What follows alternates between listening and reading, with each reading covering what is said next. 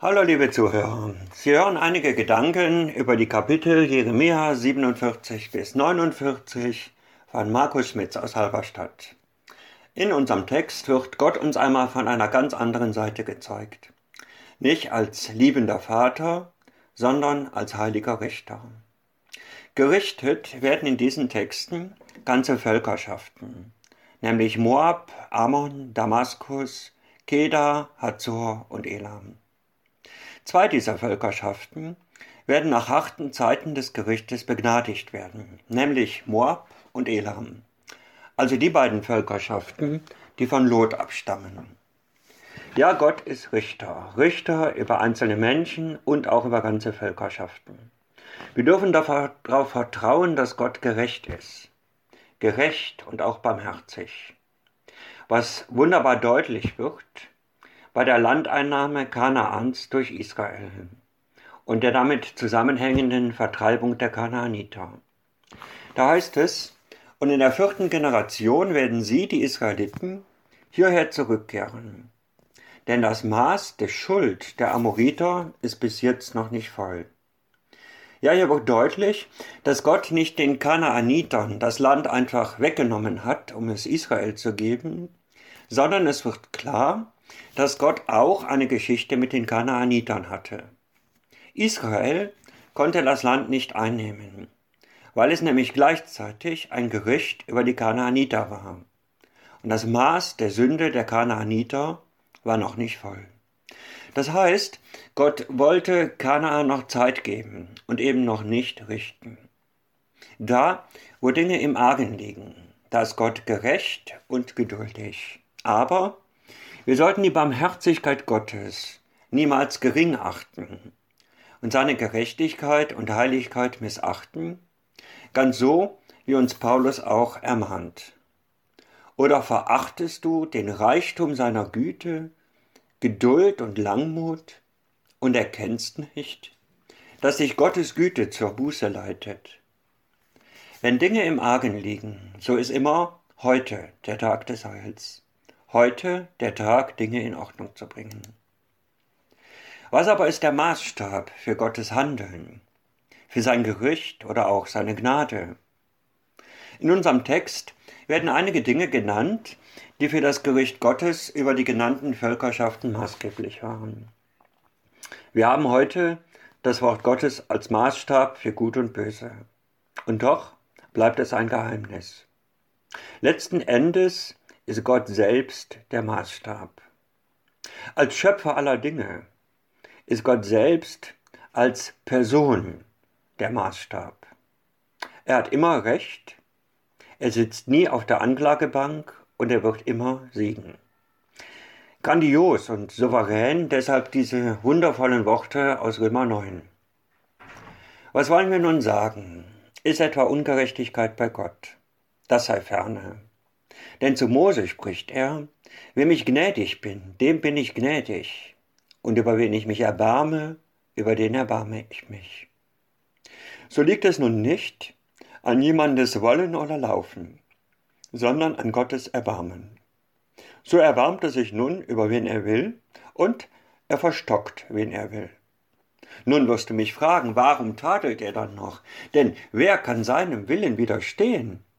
Ja, o oh Mensch, wer bist denn du, dass du mit Gott rechten willst? Spricht auch das Gebilde zu dem, der es geformt hat, warum hast du mich so gemacht?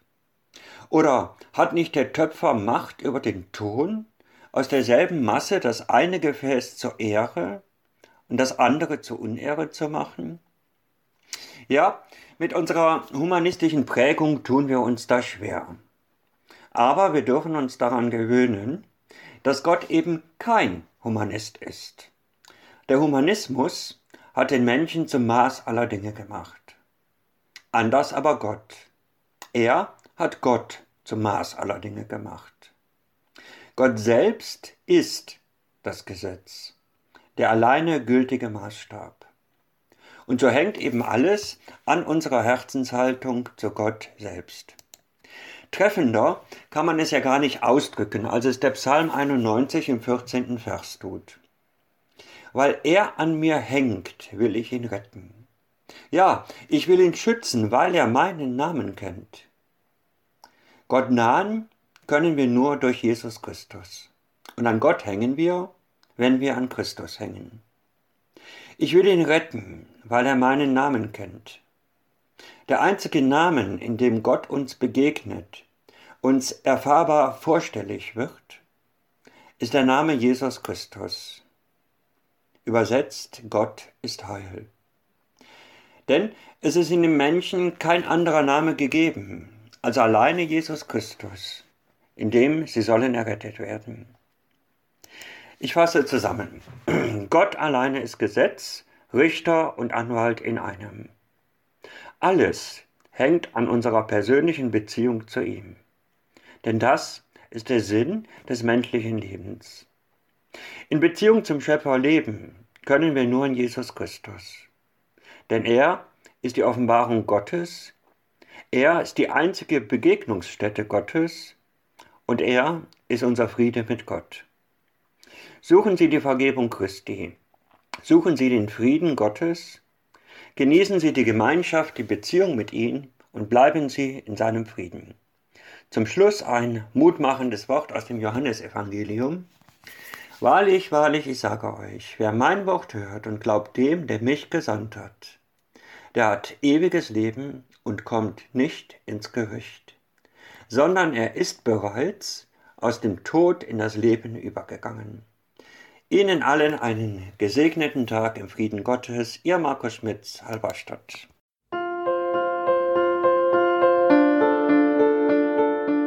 Dies war eine Folge aus unserem Podcast In einem Jahr durch die Bibel, ein Projekt des Gemeinschaftsverbandes Sachsen-Anhalt. Morgen geht es weiter. Unsere Arbeit und auch dieses Projekt lebt fast ausschließlich von Spenden. Wenn Sie unseren Podcast mit einer Spende unterstützen möchten, so ist uns das eine große Hilfe. Dies geht per Überweisung an Empfänger LKG Nordhausen. Die IBAN-Nummer lautet DE 68 820 540 520 038 009 647.